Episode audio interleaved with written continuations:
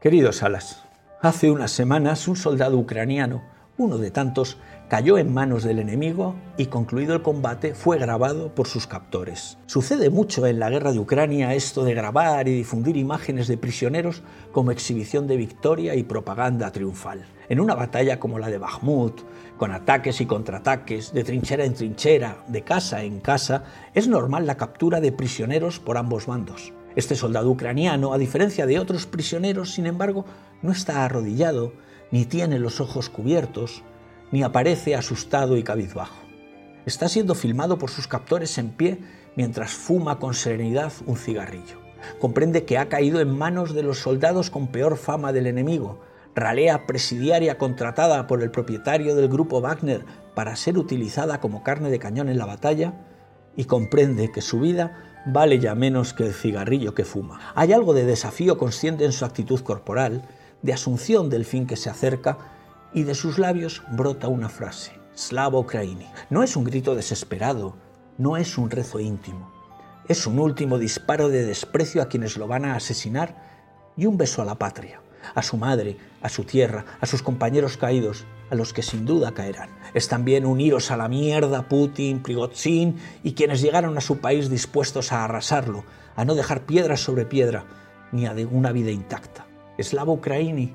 Suenan las ráfagas de fusil automático y más de una decena de impactos ciegan su vida. El vídeo, difundido como un trofeo por sus captores, ofrece la mayor de las lecciones sobre la vida y la muerte.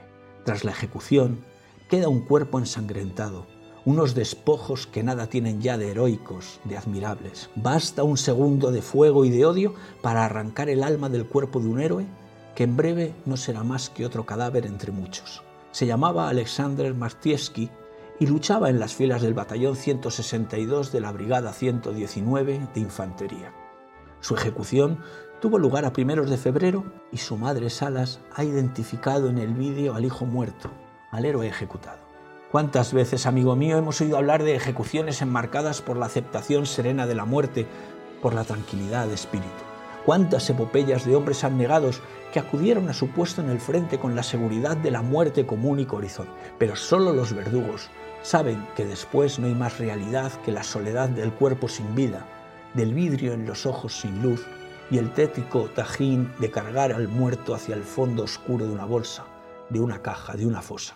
Pero son estos héroes, anónimos o universalmente admirados, el espejo en el que se miran los pueblos a la hora de la verdad.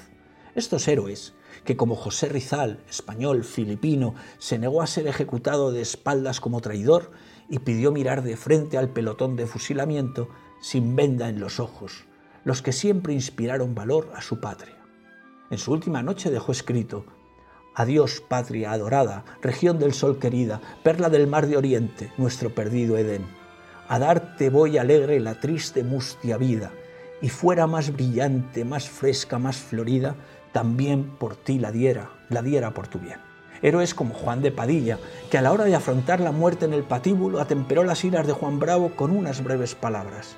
Señor Juan Bravo, ayer era día de pelear como caballero y hoy de morir como cristiano y que también dejó escrito a su mujer. Vos, señora, como cuerda llorad vuestra desdicha y no mi muerte, que siendo ella tan justa, de nadie debe ser llorada. Mi ánima, pues ya otra cosa no tengo, dejo en vuestras manos. Vos, señora, lo haced con ella como con la cosa que más os quiso. Castilla adoraba a Juan de Padilla y con razón lloró la muerte del comunero. Hay tantos ejemplos de valor sereno ante la muerte que cuesta no estremecerse cuando las redes te ponen como espectador privilegiado ante ella. Porque quien combate sabe lo solos que se quedan los muertos, que diría Becker, y algunos ni siquiera aspiran a ser recordados, a ser glorificados. Tan solo quieren recibir a la parca con dignidad y la conciencia tranquila. Martí, español, cubano, anarquista, poeta, guerrillero, dejó escrito en versos sencillos, yo quiero cuando me muera sin patria pero sin amo, tener en mi tumba un ramo de flores y una bandera. No me pongan en lo oscuro a morir como un traidor. Yo soy bueno y como bueno moriré de cara al sol. Uno nunca sabe cómo será su ánimo cuando llegue la hora. Hay muchas formas de afrontarla con valor y no todas exigen la violencia como certificado. Quizás sea más importante vivir la vida sin más miedo que a morir sin fe alguna, sin creencia en alguien, en algo, en ti mismo. Pero esta noche, amigo, déjame decir, con el alma en un puño, sin jactancia ni pena, Slava Ucraini, gloria a Ucrania, mientras el corazón solo piensa en que acabe este nuevo horror cuanto antes, este y todos. Buenas noches.